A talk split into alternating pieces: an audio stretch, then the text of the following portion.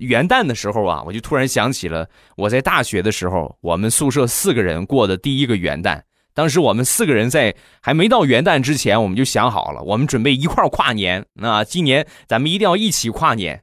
当时一个什么情况呢？宿舍四个人，三个都是有对象的，只有我一个人是单身狗。所以呢，你说？他们呢三个有对象，他们肯定得去接女朋友，顺带着买点女朋友喜欢的东西。